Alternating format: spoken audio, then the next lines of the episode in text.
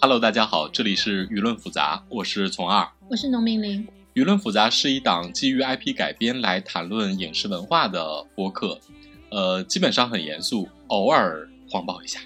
嗯，有的时候也不谎报啦。我们我们播客的定位就是偶尔不谎报的影视文化节目，是吗？对，所以请年满确定自己年满十八岁后再收听。如果你没有年满十八岁，我们也不退票哟。嗯。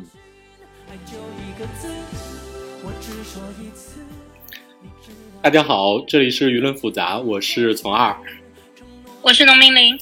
哎呀，这个闷热的夏天终于结束了，然后我们来聊一聊我们我其实还蛮期待的一部电影啊，就是这个杨戬极限上映的这个杨戬，因为我们俩的这个仙侠文爱好者，所以赶紧去看了。对对对，这种中国传统的神怪片的新的演绎，这种所谓的新神榜的杨戬，其实我还蛮期待的。然后呢，看完之后这心情真是，嗯，也也也也跟这个秋天一样，心里有点凉。瞬瞬间粉转黑是吗？嗯，但我对追光动画一直以来的出品的这些中国神怪系列都不是特别感冒，所以也有一定的预期。呃，但还是没想到。做追光的粉，我的意思是，意思是这种神神话电影或者说神怪电影的粉。对，所以那个我们先，嗨，我们还是先先先说一说，就是你对这部电影的话，我们对这部电影有没有什么喜欢的部分吧？因为感觉吐槽的部分会很长，所以要赶紧在前面把这个少的可怜的喜欢的部分赶紧讲了，是吗？对。你有什么喜欢的部分吗？哦，怎么办？进入了沉默。嗯，也不要这样吧。那么差，那么差了。呃，我我个人其实比较喜欢的是，呃，我觉得他们一开始驾着那个飞驾着那个飞艇进入了那个蒸汽朋克的那个世界的那个部分是还 OK 的。我觉得那个部分的适配度高于青蛇里面的蒸汽朋克。也比那个他们的那个哪吒那个那个赛博朋克会好一点，是吗？嗯，对，就是这个里面好像更天然一点。就他一开始设定杨戬是这样的一个，有点像，呃，你不管他说星际牛仔，或者说是这种宇宙宇宙海盗，或者是有点，其实他们一开始都说这个像星际牛仔，但是我其实反而一开始想到的是银河护卫队，你知道吗？呃，说像《星际牛仔》，主要是因为它是一个赏金猎人的设定，这个跟《星际牛仔》是一模一样。呃，对，但赏金猎人说实话，在各种星际设定里也不算多新吧。当然，可能从《星际牛仔》呃开了这个头。嗯。但毕竟《星际牛仔》，说实话对我来说也也确实有点太久远了，我也没有看。就是这一块儿，其实我。我本来我觉得视觉上非常好看，但是我非常不喜欢这个设定，就是他强行把，就是中国神怪里边大家能够飞天入地这个能力给剥夺了，然后硬把这个设定不就是降维成我们必须使用这种蒸汽朋克的机器，你知道吗？就突然之间从神怪变科学了，是吗？对呀，就是他给他降降，说不好听的，就是把能力给降降了一个维度啊，然后方便他讲故事。而且我本来希望后面看到这个设定能够有一些新的展开，但其实它没有任何展开。呃，对这个没有展开的世界观设定的问题，我们接下来会大讲特讲，还是拉回到你觉得有什么优点上来吧。然后那个，我其实有一个挺喜欢的点是，他们到最后大战的时候，然后他师傅寄出了玉鼎真人寄出了那个太极图。太极图里边的那个转化，我觉得是一个特别明显的，从一个三维世界到了一个中国，因为他把那个太极图做成了一个水墨的形象嘛，然后且 O 二 D，对，他就把它做成了一个二维的形象。我非常喜欢这种从三维世界到二维世界的这样的一个转换，因为呃，中国的传统的怎么说呢？风景画就是一个介于二维和三维之间，更偏于二维的这样的一个世界。我觉得这个点上稍微 get 到了一点我的我的我的点，所以我还蛮喜欢的。但是就是做的嗯，情节上还是不是那么好看，但我觉得画面上还是挺有挺有意思的。那还有一个喜欢的点就是前半部分的沉香，因为沉香是一个心狠手辣的人，我心想：天哪，在这些温吞水的角色里边，终于出了一个狠角色。哦，对，前面还挺狠的，就是申公豹被他死了，沉香从不回头，就真男人从不回头看爆炸。对，就是就是那个申公豹，然后那个在他给给给沉香挡枪，然后说：“沉香，你快走！”沉香就就就犹豫了大概零点五秒吧，然后立刻转身就走了。我当时心想：好，你这个孩子有出息啊！我中间有一些是印象还不错的，实际上都是他的失效片段，一个是那个王姥姥。呃，就是那个瑶姬，对吧？就是那个瑶姬跳飞天舞那一段，虽然它不太新，但是确实那种婉言曼妙的那个舞姿，我觉得是有愉悦的效果的。另外就是他们在这个《新神榜》系列做的这个法天象地，就是这个最后这个法相现身的时候，你就觉得哦，确实还是蛮。蛮宏大的，而且有一点我想想象中的那种仙魔大战感。虽然，呃，后来就是玉鼎真人加那个三大金刚都现出法身的时候，天空聚集在一起，有一种光污染感吧。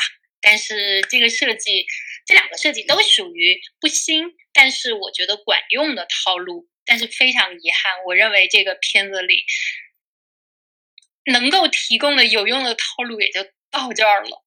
或者说，你你你有哪些讨厌这个片子的部分呢？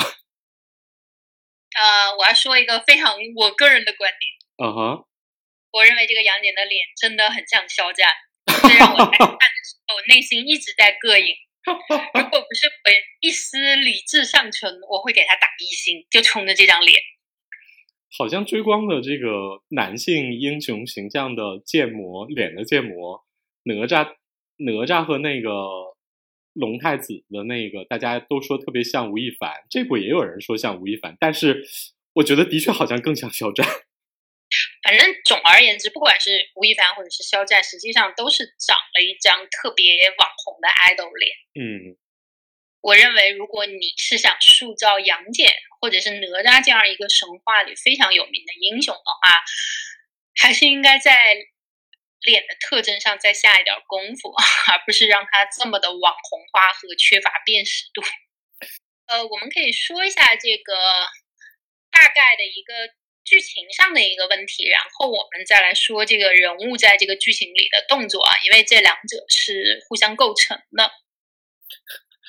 这个杨戬在这个剧情里边，他有什么主动的行为吗？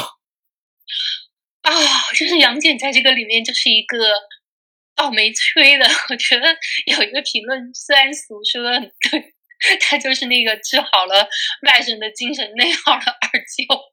就就是他的情节推进，就是他形式上是一个闯关模式，但实际上他做的完全没有让你有一种我层层在逼近的感觉。对啊，比如说我还是举呃那个。银河护卫队的例子，就里面的那个树 Gloom，是叫 Gloom 吗？就护树，对，还有那个浣熊火箭啊，对，对不起，他不是一个浣熊，他非常介意别人说他是浣熊。你看 这种会记得，就是他起的作用，当然也不是说特别主要的角色，可能他们就在。作为伙伴，他在关键的时刻他推了一把，但同时他们是有给这些角色令人印象非常深刻的点，比如说那个关于我不是一个浣熊这个点，和那个小树人在那里呢呢浓浓的这种非常萌、非常可爱的点，他可能对剧情不一定用在了剧情里，但是你会让你对这个角色产生一种啊，他跟别的同类的角色不一样，我也觉得他很萌。起到这样的作用，我觉得以一个团队里的配角来说就足够了。但是，比如说像杨戬的这个团队里的这些人是根本没有这个点的。但你说这种塑造人物的细节上的功力的缺失是审查问题吗？我觉得这个真的不能怪到审查上去。这个肯定跟审查没关系，这就是你对这个人物是什么，你完全没有任何的琢磨，以至于观众看完了之后，除了知道一个胖一个瘦，还剩下什么印象呢？完全没有了。就是不精确。我觉得这种。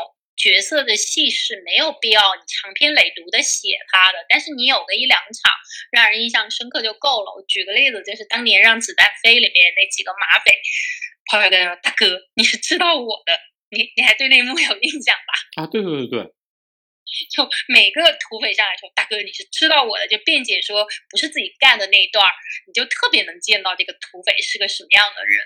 那有这样的一个切面，对这样的一个戏份的角色说够了。我觉得杨这个杨姐这个电影里是没有给任何角色给到这样的精准的戏份。就他们第一个任务拿赏金猎人做悬赏这一部分，就是应该每个任务有一个亮相，然后每个任务有一个标签也好，特征也好，就是你在这十分钟或者说那个八分钟里迅速的完成。但实际上你看完之后，除了知道他们做了一个任务，然后展示了一下怎么说呢世界观的一个奇观之外，完全没有任何别的作用，这就很失败。而且这个世界观的奇观，我当时看的时候还想到了那个时候咱们看过的芥雅人演的那个《镰仓物语，镰仓物语》，对对对，呃，就是他那一段，就是乘着飞船进入了这种又带着这种古代建筑，同时又有现代感，然后又有点蒸汽朋克的那一段，其实很像《镰仓物语》，就是他坐着那个火车进入了黄泉吧？对，其实是挺像的，也有一种既视感。反正他这个展现世界的方式跟很多日本动画作品都有点像。嗯，阅片量太大了，主创的阅片量太大了，就是你总高清。你总觉得似似似曾相识。对我看到一个 UP 主在说啊，这个是对《星际牛仔》致敬，然后弹幕里说高情商致敬，低情商抄袭。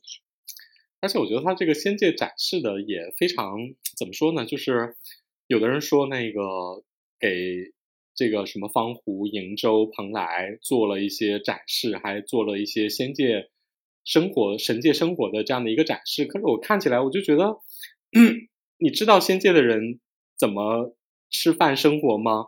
然后那个大家，而且看起来就是在我们传统认为说这种神界仙山里边都是什么赌场、饭店，然后那个我心想这个青楼对青楼，我心想这这仙界也太不正经了吧？对，这我们要同时再举一个例子，就是很多很多年前徐克拍的那个《倩女幽魂》，有一段是宁采臣不是也进入了那个鬼市吗？对，里面其实就有一段宁采臣去当铺，然后他就跟那个里面的那个朝凤那个进行那个交易。后来朝凤前面是一个很和蔼的胖子，然后说啊你等一下，然后一转身背后就是个骷髅。对，那就是一段印象非常深，这么多年了，就是你你这样的一个小的视觉的细节，你就看出来哦，这是一个阴间的当铺，这不是一个真正的当铺。就是我们再说回来啊，杨戬这个人物到底在这个新生榜杨戬里边，到底有什么作为主角的特质能够被 被被写这么快两个小时的片子？啊，你问我，我真的是不知道，就是他连一个主角最最普通的原型，我觉得他都没有给到，因为呃，写戏有一种做法就是所谓的人物原型嘛，有说是七种原型的，也有说四十五种原型的，反正都是呃西方那一套，就所谓的比如吟游诗人啊，然后英雄难归啊，然后什么胆小鬼啊，就是他们会按这种神话的原型去写它。但比如说杨戬，杨戬他本身在中国的神话里，其实就不像孙悟空一样有一个很鲜明的既定的形象在。这个好处呢，就在于你可以自己往里面加，不至于说特别 O O O C。但坏处就是，如果呃你没有像写一个真的人物一样，从头去给他把这个人勾勒出来，大家对他的印象就是。杨戬看完了两个小时，大家想杨戬是个什么人？我还是不了解。对，因为杨戬其实是具有非常大的空间给你操作的，就是在中国的神怪资源里边，大家把孙悟空和哪吒反复压榨了很多遍之后，我其实是非常期待杨戬这样的一个人物的。就是杨戬，我觉得他是一个怎么说呢？他是一个，你知道，他是一个从小非常叛逆，然后呢，后来又成为了一个体制内的一个一个一个投降，或者是说那个呃被招安了的这这样的一个英雄。但同时呢，就比如说如果按照《西游记》里边的说法的话，杨戬是一个听调不听宣的这样的一个天庭的，怎么说呢？地方割据势力，他有自己的眉山这么一派的势力，然后同时呢，跟各路神仙也保持了很好的关系，但同时呢，他自己又是一个看起来非常自由，然后有自己的意志的这样的一个神怪，而且在《封神演义》里边，他也等于说是在呃这个封神大战里边。作为作为那个姜子牙这一派里边的得力大将，也干了很多功绩。就是这样的一个人物，其实是能够赋予很多我们自己对这个人物的想象。就比如说，按照他这种这个故事里边最核心的这种两代舅舅和自己的那个外甥两代人都劈山救母的这样的一个传统的民间传说的设定的话。它很明显是一个特别悲剧性的体制内的，也不能说是英雄也好，还是说，呃，有点俄狄浦斯那个味道，你知道吗？呃，对，这就是我们之前说的这个，之前说的这个人物原型吗？就是他是能够天生有一点悲剧感的，在中国的传统神话里边，把这些悲剧感给化解掉了，他变成了一个怎么说呢？变成了一个逍遥仙那种形象。但我觉得，如果说你做动做做重新做这个人物的话，他最本质或者说最能够引起大家的那个冲突点的那个人物特质是应该被拎出来的，就是一个二舅的一生是吗？对啊，我特别特别不喜欢这个电影的有一点就是他给杨戬配了一个口琴状的，但是看上去又像一个令牌一样的法宝的东西。杨戬在前三分之二的部分，大部分困难都是把那玩意儿扔出去给解决了。然后我就心里特别疑惑，这是个啥玩意儿？Hello，喂，能听见吗？我现在能听见了，你刚才突然没声儿了。诶，呃，那我重说一遍吧。嗯，我对这个片子特别讨厌的一部分就是杨戬手上那个看上去好像是个口琴，然后形状又有点像一个。呃，太极令牌一样的东西，然后杨戬在前三分之二的时候，他所有的困难啊，都是把那破玩意儿给扔出去，然后就解决了。那他也没说那玩意儿到底是个啥呀？对，我就想说，这个东西跟杨戬有任何关系吗？你如果新创造出来一个东西跟随着杨戬的话，是不是要交代这是什么？而且他还是一个经常让杨戬吹那个破玩意儿，然后有一些这种情感回忆的东西，所以我就我就特别迷惑你。新创造一个东西，然后你完全不告诉我们这是什么，你怎么能让我们跟杨戬一起共情？对他这个小的东西，它反映出这个里面经常出现的一个问题。就比如说，我看前面他交代世界观的时候，说啊，杨戬的这个眼睛就没了，然后大家就看不上他。但是杨戬的战斗力看起来还是很行啊，他还是能做赏金猎人，各种穿穿越。那为什么大家要看不上他呢？然后之前的封神大战里。呃，他到底拿了一个什么位置呢？或者说他是在那个里面像申公豹一样被边缘化了吗？就这种小的细节，如果你重新设定了，你需要告诉我。但是你你你又不能够说让我完全用封神的原著去套它，所以我中间看，尤其是在看前二十分钟的时候，我经常有一种我是漏了一整集没没看吗？我经常有这样的一个疑问。我有点补不上他世界观。我特别不喜欢的就是，因为在中国的神怪体系里，法宝是一个特别重要的武力道具。就是中国的神怪体系里边，武力值是一个忽高忽低的东西。然后除了你本身的，比如说能力、法力和各种变化的东西之外，非常取决于说你手持了什么法宝。就比如说那个你有金箍棒的孙悟空和没有金箍棒的孙悟空。然后那个 你有乾坤圈的哪吒和没有乾坤圈的哪吒，都是有非常大的差异的。就甚至这种观念发展到了最后，比如说民国的时候写《蜀山剑侠传》的，你法宝一丢，你整个人就废了。然后，所以在这种情况下，法宝这么重要的情况下，你不交代杨戬这个东西是啥，然后呢，而且杨戬传统我们知道的杨戬的很多法宝。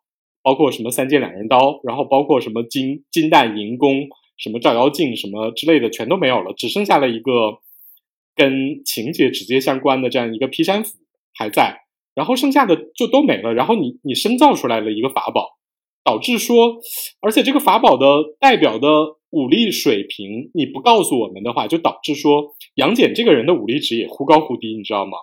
就像你刚才说的，大家都说啊，你杨戬不行了，可是你看这帮人谁能欺负杨戬？杨戬都把他们打败了。那杨戬还是很能打呀，对呀、而且我想吐槽点是哮天犬不是他重要的法宝之一吗？对，哮天犬和杨戬的这个搭配啊，虽然出现的比较晚，就是从二郎神的这个神话演变上来说的话，但也是一个也也也快有一千年了。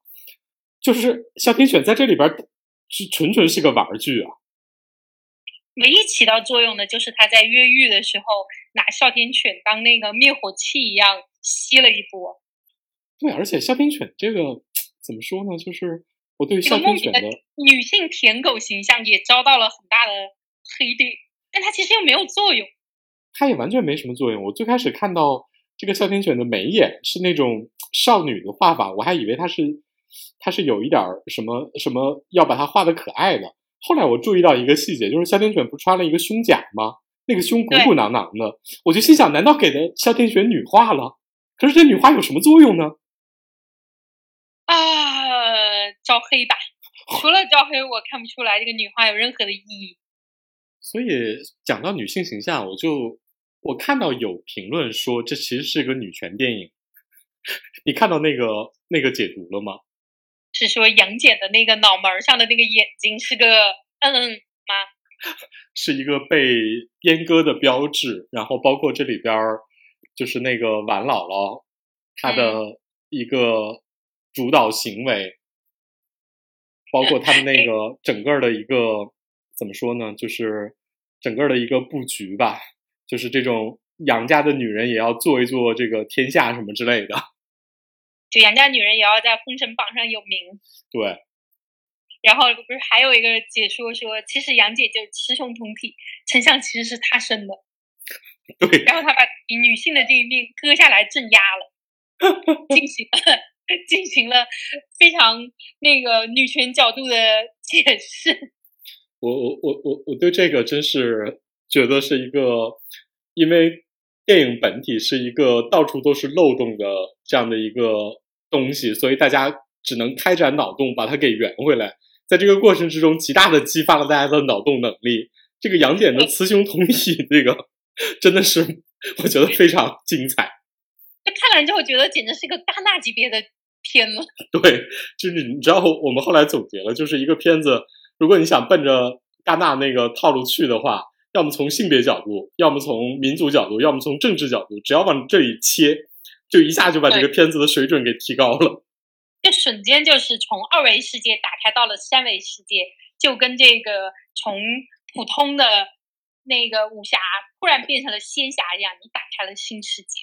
对，杨戬如果是一个，如果是一个雌雄同体、性别认同障碍者，然后那个所有的一切都是围绕着他的性别身份展开的各种斗争、矛盾和自己的自我压制和解放。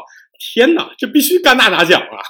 我必须拿掉啊！就是杨戬前面为什么浑浑噩噩，为什么一直被动卷入，一直要到沉香劈开山，把他的另一半女性释放出来，两雌雄合体之后，杨戬才是完整的杨戬，多么动人！唉，这个杨戬带劲，想看。就比如说从片子的类型上来看，很多人说这是一部《新生榜杨戬》是一部冒险片，我觉得你就按照一个冒险片的正常的逻辑。然后，凡是跟你，比如说那个，呃，你走的是一个蒸汽朋克路线，你角色是一个赏金猎人，然后背后有一个大阴谋，你就把这些都，哪怕是把《封神演义》或者是说《西游记》这种中国传统神话资源全抛开，单独讲一个故事，我都觉得很好。你别又又想要我原来的那个大家的那个封神体系的故事，然后呢，你自己编的呢？又编不圆，这个就特别可怕。真的，而且我每次都想说，一定要用这个蒸汽朋克、赛博朋克，但实际上这个蒸汽朋克又跟它整个故事的走向和他遇到的困难或者他解决这个事儿的办法都根本没有关系，就是一张皮贴在上头。我不知道他为什么要做这样一个世界观。我一开始看到神仙不能飞了，然后整个仙界的动力从我们所谓的仙力或者神什么之类的，变成了这个混沌元气之后，我总以为最后那个灾难跟这个混沌元气有一点关系，你知道吗？结果没有啊。全对故事没有推进作用，也没有阻碍作用。对，除了有一个那种加油站的梗，剩下的完全没有了。这个这个东西也被也也被编剧给忘了呀。就写哪儿算哪儿，你知道吗？对，就是你你记得我们之前聊聊那个聊中国的那个经典 IP 改编的时候，我们聊过所谓的这种类型叠加嘛，就是。把一个传统的神怪给叠加到一个比较新鲜的类型片上面，就比如说我们聊过，呃，类似于《废土西游》什么机甲哪吒、什么星际封神什么之类的，巴拉巴拉之类的这种的。我觉得如果你要做这种的话，你就按着这个特质去做。比如说，我就做废土流，就做机甲流，就做星际文，我就做蒸汽朋克流，就别什么都要。哦，想起来一个吐槽点，就是那个申公豹。真的，呃，专门为他开一个播客叫《被嫌弃的申公豹的意识》。真的，申公豹老师在各种封神片里边作为反派、丑角，然后各种出场，然后那个辛辛苦苦，然后大家在不管是彩条屋还是追光，反正还都不给申公豹老师一个统一的形象。对，而且还时不时就把申公豹给弄死。然后他说：“这不是申公豹宇宙吗？” 而且就是杨戬这部片子里的申公豹，是我特别不喜欢的。有一点就是，你不觉得申公豹完全是一个日本浪人吗？对，包括他整个的人物形象，包括他拔剑出来，特别像那种日本剑戟片里边的那种日本浪人武士的那种拔剑式，就是整个 他最后死的时候。明明还有时间，不交代遗言，也不交代是谁杀了他，不交代说你师傅出手了，还来吟个诗。我心想这一段也非常像植田信长在那个本能本能四十变。对我特别担心他引起这个人生五十年那一段什么像平价物语一样开始赢人生五十年。真的，我看着我就心想，你快把你银行密码说出来呀，你还来得及。而且你想，申公豹的动机是啥？申公豹动机就是我我凭什么姜子牙可以我不可以？你知道充满了人物动机，只有他的人物动机非常清晰，然后去督促这个山山头林立的这个老牌老牌党的各位躺平的大佬，把大家都轰起来，把大家都轰起来。对，而且从个人动机上升到所谓的整个世界观的建立的话，就是《封神演义》讲的是啥？就是。阐教和截教的争论的理论是啥？一个是人质，一个是那个，就是我兽类也可以成为那个兽类成精，然后广教无类，然后这个世界是平等的。说到底，这是一个种族问题，你知道吧？所以《封神演义》实际上是种族战争，是吗？是一个种族战争，种族战争挑起了引引发了信仰危机，然后最后爆发了世俗战争，最后。靠着武力解决了这个种族问题，哇！你这又是一个戛纳剧本啊！对呀，这必须是一个戛纳剧本啊！你想各种种族、难民、世界冲突，还有性别议题，哇天哪！不就被纣王那个骚扰女娲吗？然后女娲在这个 Me Too 运动底下决定做一点什么，反抗这个男权的世界。哇天哪，全都是点呀！你看《封神演义》提供了多么丰富的资源。对，仍然值得当代继续改编。唉，分分钟要拿奖的节奏。反正申公豹还是一个挺丰富的人物。然后，呃，所以咱们在这里瞎聊的话，你觉得在封神这个所谓的封神宇宙里边，大家讲过了，呃，跟封神相关的最著名的孙悟空、哪吒、姜子牙、杨戬，包括我们刚才讨论过的。申公豹老师，然后那个，你你你你有什么特别感兴趣的封神人物？你觉得可以单独拿出来讲的吗？那当然，把封神里的这些女的拉出来拍一个时时刻刻呀！我靠，搞一个真正的中国古代神怪女性传奇独立片是吗？对啊，就是从女人的这个视角重新看待封神，每个女人就从这个女娲这种已经功成名就的大佬，然后仍不免受到性骚扰一个一个角度，像妲己这种忠诚，莫名的被派去执行一个自己也不想干的任务。哎，真的，妲己不就是一个这两年特别流行的那种特务片里边一个被派去做一个卧底任务，然后心里边各种别扭的这样的一个角色吗？他就是王佳芝呀。对啊。就是色戒呀，被派过去不情不愿，然后突然之间觉得，哇，这个男人也这么爱我，我到底是要屈服于爱情，还是继续搞事业呢？是 王然后还有像石矶娘娘这样的。无辜的受害者，对，石矶娘娘，还有什么三霄娘娘，都是属于那种老娘明明在家里边自己安安稳稳的生活，然后有朝一日祸从天降。为什么呢？就是因为我是一个女人，然后我又是个妖主，是不是？对，所以我歧视了呀。性别和种族问题都提上来了。对呀，这就是基层妖族女性的性别困境。嗯，对。怎么样，全了吗？感觉围绕这个性别和种族问题，的确能做不少文章。如果要我说的话，就包括像什么雷震子、土行孙，都可以拿出来做一做嘛。雷震子那就可以跟周文王拍一个如父如子呀。对，既有这种你知道父子的羁绊，又有这种种族的裂变，然后还有身份的认同，然后包括 像土行孙老师的这种当场被那个。跟一个长得很丑，然后出身也不怎么地的，大家看起来是一个 loser 男的这样的一个形象，如何跟一个女英雄最终强行结婚？然后这是一个非常好的点。这就是使女的故事呀。对。所以你知道，封神没有自己一套特别。元首特别的那个呃自洽的逻辑，它反而是方便你在里面用加入当代的东西和各种别的世界观去重新重新诠释的这样的一个世界。对，就是特别好，就是好就好在说它提供了人物的具体的背景、技能，然后一点基本的呃性格，然后在这个基础之上呢，就等于说你。我完全可以建立一个新世界，把这个人放进去，看看他会发生一些什么东西。哪怕你把封神那个世界给扔掉了，大家也认可这个人物，因为所有这些人物其实都立住了。但比如说，你说像红楼或者是西游，你能不能说你把其他人都撇开，你单独去做？那其实挺难的。对，是的，因为它本身是一个很完整、相对比较完整的世界，但封神本身就支离破碎，是一个缝合怪。这属于够好的情节，但是有好的人物，就是这些人物吧，至少形象都挺鲜明的。你在这个基础之上，你从各种地方去挖，就是能够做出一些非常好的剧本。杨戬就是一个我抱着这样的期待，结果看到了一个纸片人。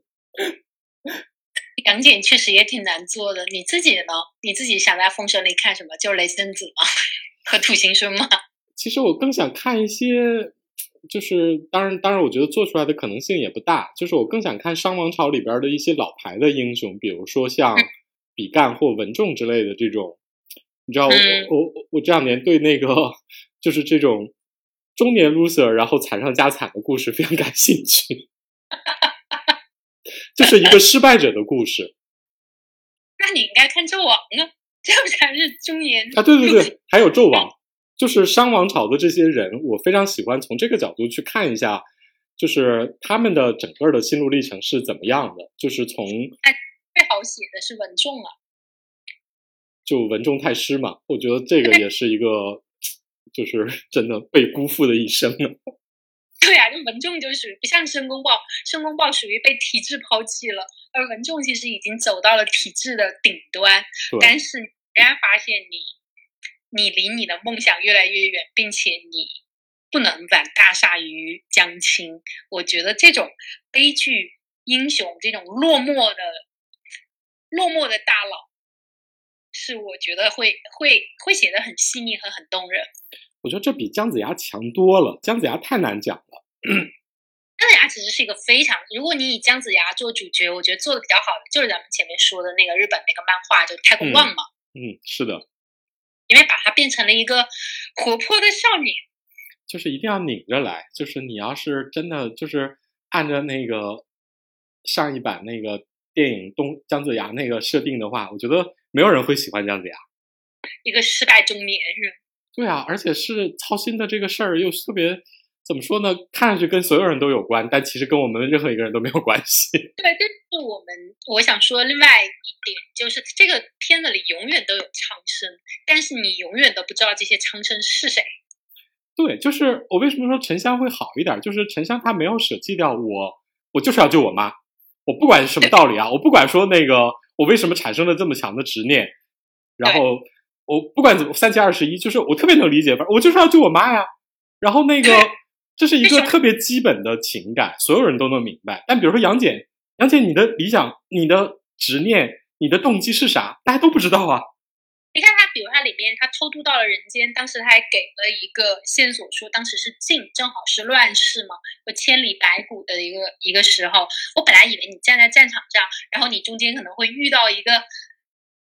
比如说这种失孤的老太太，或者是一个那个没有了父母的小女孩儿，就哪怕这么一两场戏，你非常俗套的交代一下杨戬从这种凡间意识到说，哦，原来过了一千年，这个人间并没有比我们当年要反抗那个商朝建立周朝的时候，人民并没有过得更好。现在要做点什么？我觉得哪怕你用这种最俗套、最俗套的 点给，他也没有。我以为他要有一个跟具体的某个凡人的接触，也没有，他就在那个战场溜达了一圈，然后就走了，然后就去掺和那个他外甥的事儿，然后后来就再也没有想起这个所谓的苍生，然后所谓的战乱，再也没有。就哪怕你就是特别纸片式的表现一下，至少你能把这个故事给圆回来。他连圆他都不圆。啊，对呀，就比如说像姜子牙，可能中间还出现了一个小破村子，虽然那个破呃。的人的遭遇好像跟姜子牙本人也没有什么动情之处，你知道吗？嗯，唉，我介绍一下看哪个文啊？好像是那个《早安三国打工人》，他里面还写着，中间他有一度出去的时候，就他还是一个相对比较下层的人时候，他当时救过一个村儿里的一对夫妻，就是避免他们的那个唯一的一头猪被抢，然后。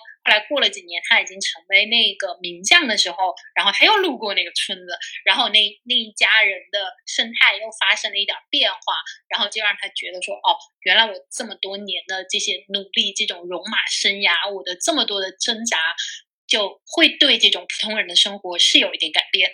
嗯，他就是有一个这种特别特别小的这种前后的照应啊。那我觉得你在这种情况下，你出现个。就是你出现几个配角，可能就出出场两三场戏，我觉得 OK，这样就是够的。就你知道，你作为一个大人物，你无数的痛苦，你每次选择里都有人会被牺牲，有人得益。但你现在看到了有人因为你的决定而受益，你会觉得哦，我的一切的牺牲是是有原因的。我觉得这个就 OK 了，你就让我知道了你的你的苍生和你的动机。因为这个归根到底，这些遇到这些普通人。发生什么？这个会最后会反打到主角的身上来，构成他的动机和让他在最关键时刻做出他非凡的选择。嗯，对，这这里面没有啊。我心想，那你你你干嘛要提苍生呢？还不如像你说的，就是沉香。沉香就你还不如把他就做成一个像杨过那样的人，对吧？就其他人都死了没关系啊，我就要救我妈，我就是要跟我姑姑在一起啊，你们去死啊，也可以，对吧？所以我觉得这个。这个思路就是改编这种传统的神怪思路的，怎么把中国的这些悠久的神怪神怪资源给用好啊？说实话，我还我我真心觉得目前呈现出来的这些，嗯，影视剧还不如网文里边的一些应用，真的。嗯，对，而且我觉得他们在所谓的用苍生这个概念的时候，是根本没有思考的。大家就是抡起来就用，就跟这个蒸汽朋克一样，就这儿缺个动机，我贴一个进去，然后根本没有想具体的苍生是一个一个的普通人，一个一个的不会被刻在历史上的名字组成的。不是我我我我就说，大家好好的想一想，就是那个魔童降世的哪吒成功了，是因为苍生吗？不是啊，就是跟我爹的感情啊，就是我闹别扭，我我我们怎么？虽然虽然那个故事是一个特别可怕的故事，但是他讲的就是亲情。然后比如说像《大圣归来》，《大圣归来》讲苍生了吗？没有啊，就是老子不爽啊。对啊，就是很个人，因为这个时代其实就是一个大家首先关心自我的时代，所以你的超英到了这个，就是我们以前也谈过，就是往前的十年的苍生是要拯救世界，但比如说你看今年的新蝙蝠侠，布鲁斯需要他很多时候需要跟自己内心的愤怒去对抗。真心想说，你们作为中国超级英雄，先把苍生放一放吧，先把你自己个人问题解决一下。对 这个苍生，你知道这个苍生怎么怎么说呢？我老觉得这个苍生是一个，好像就是中国最传统的那个道德叙事里，一定要有所谓的苍生，所谓的百姓，然后这个必也正名乎的那个名，但他们其实根本不关心那个名底下装的是什么，一定要有。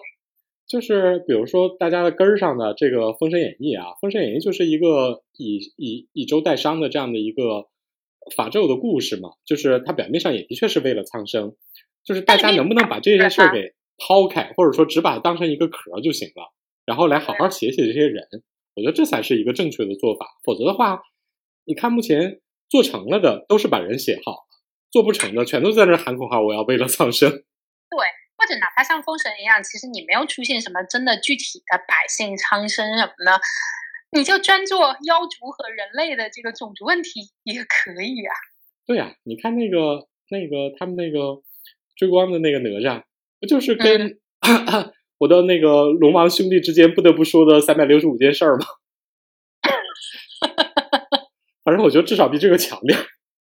对，而且我觉得中国人也是天生接受这个人妖有别，然后这个这个种族问题，这也是一个传统叙事嘛，白蛇吗。对啊，这个白蛇白蛇这个传统叙事是特别立得住的嘛。对啊，但就这样他们都能把白蛇给做砸了。哎呀，只能说但凡超越了一点点，他们在自己的那个幻想里边觉得这样可以的时候就不行了。所以，我我有的时候一开始我们大家都说这是因为工业化做的还不够成熟的关系。可是你想，已经花了这么多年，也花了这么多的钱，这么多的时间，你还交出了一个破绽百出的，不如当年的《封神榜》原著的剧本，我觉得这个真的是很难解释。我觉得这个东西就是他们没有把人物写好。就比如说，我还我我我可以拿那个有一个网文。我不知道你看过没有，就是那个杨戬人生长恨水长东的那篇文。我没有看，因为那个据说特别特别虐，我就没有没有把它看。就是这是在网文里边，就是以杨戬为主角的，就是怎么说呢，应该是最知名的文。然后这篇文呢，它在设定上没有任何新奇的地方，它就是按照传统的杨戬是一个什么天庭的呃二郎神将，然后那个自己妹妹要思反，怎么怎么样之类的啊。就这些事儿，他怎么立得住呢？他就是最后博得了两个特别有名的名号，一个是起点第一虐文，另外一个就是起点杨戬获得了一个称号叫全网第一妹控。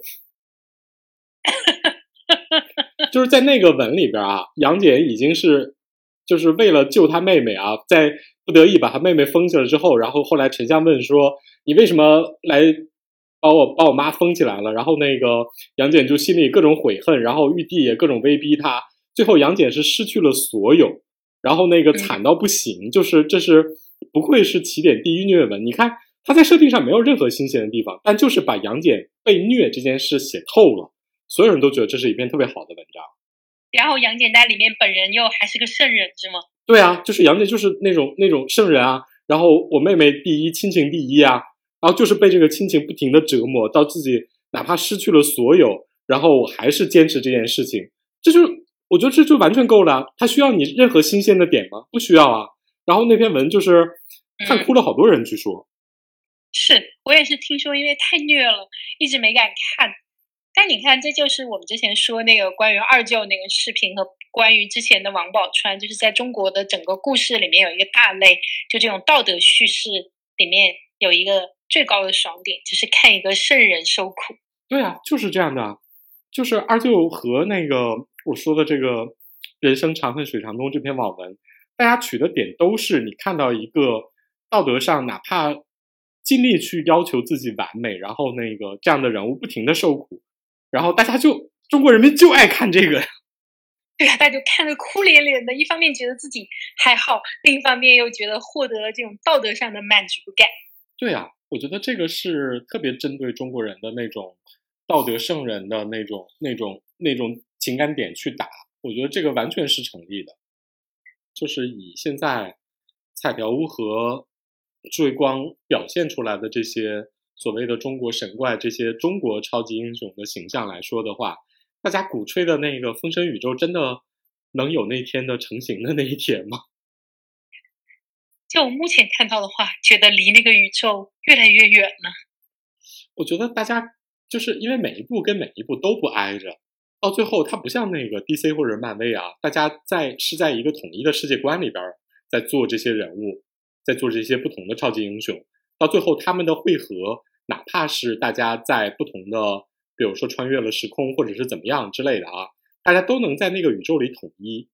但中国的这些，就每个人都在处在一个自己的时空里边，每个人都不跟其他人发生什么直接的联系。到最后，你得把世界，你最后那个，如果说有一个所谓的中国超级英雄集合的这样的一个封神宇宙的话，大家得怎么集合呀？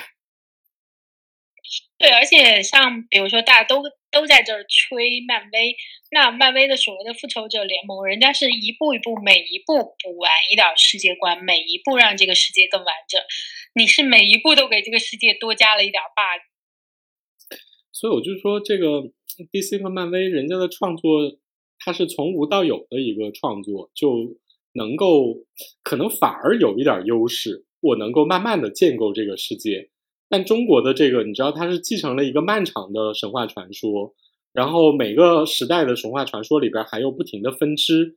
因为中国神话的一大特点就是，它是一个完全跟西方的神话体系不一样的。西方神话体系整体来说是一个相对完整的世界，不管是说，比如说在罗马文明或者是希腊文明里边，或者是说后来的基督教文明里边，或者是大家后来发展出来的各种。支线来说的话，整体来说是在一个体系之内，包括那个像这种 DC 和漫威，它都是在一个类似于超能力和外星人的这样的一个世界里边，就它大大体都在一个世界里边。中国的中国的，不管是说佛道，还有各种民间的这种呃巫啊，什么各种势力之类的，而且每一代。都有一些新的统一，就比如说拿这个《封神演义》为例来说的话，《封神演义》就是魔改了所有这些传说，他又创造出一个新 IP，所以他又跟历史上的很多人物都不一样。所以到最后，如果你想把这些说顺了的话，你就必须有一个自己特别强的核心的东西，我把其他全抛掉，我就讲我自己的故事。这点其实是还挺难的。我觉得，因为中国的神怪体系本身就是一个漫长的融合，所以可能大家太追求在这个里面做一个大一统了，所以非要把这个非常模糊也说不清楚的枪声放进来。但像你刚才说的，我们可能把封神里截一小块，但还是这个人出来说，不要把格局铺那么大，可能反而是一个路子，就就不要宏大叙事了。因为宏大叙事之后，你越宏大，你有越多的 bug，你就圆不回来，因为这个底子就有太多的 bug。嗯，而且我我我后来那个认真思考了一下啊，我其实觉得说那个就是好莱坞的那种，就是以好莱坞的这种超级英雄片为代表的这种英雄叙事模式啊，其实跟中国传统的我们的那个神怪为代表的这些，我们现在命名为。对，就是这些所谓的中国超级英雄的形象是非常不一样的。就是他们是一个西方的，你知道从那种西西弗斯、俄狄浦斯这种一路传下来的，他是一个特别有人的冲突的一个英雄模式。但中国，你看啊，就是中国其实大部分的这些著名人物都是一个反英雄的叙事，就是比如说你看杨戬，杨戬最后是一个体制内的高官啊，然后那个 听力听气。对啊，是特别听力听气的一个人啊。然后那个包括孙悟空，孙悟空最后也是归顺了呀。然后哪吒，哪吒剔骨还父之后，也照样去体制内做官去了。中国，中国所有的所有的那个终点都是体制内，你知道吗？所以宇宙的尽头是考编是吗？对啊，宇宙的尽头就是中国人从创造出中国的神怪体系以来，最终的路就是体制内。哦，不能说是靠边，在这几个神话里。宇宙的尽头是招安，对啊，因为这几个人全是被招安了。就是大家是一个野生的英雄，然后有一个强大的体系，你试图反抗他，后来反抗不过，或者说某种程度上取得了一些胜利之后，你顺利的纳入了这个体系，对你成为了体系的一部分，然后这才是中国人认为的所有的英雄也好，然后还是说神仙也好，最后的出路嘛。嗯。所以，这整个叙事其实跟好莱坞的个人英雄是反的啦。中国所有的英雄都是反英雄。对，就是所有的英雄最后是以一个个人的形象出场，然后最后融入了一个大集体。而西方的这种英雄是本来待在一个大集体里，你左右不是，然后你为了强调自我，突就是冲出了这个集体。对，就是中国，这是两个叙事线路。很多西方神话里边的英雄都是悲剧型的英雄，有非常多的例子。但中国的所有的英雄啊，就是大部分都是被招安了，而且最后都是 happy ending。也没有啊，水浒啊，就告诉了大家招安没有好下场。唉，水浒那打打方案了呀。所以水浒一方面是水浒最最终还是被招安了，另外一方面就是水浒是诞生在明朝啊，明朝是一个著名的反贼时代啊。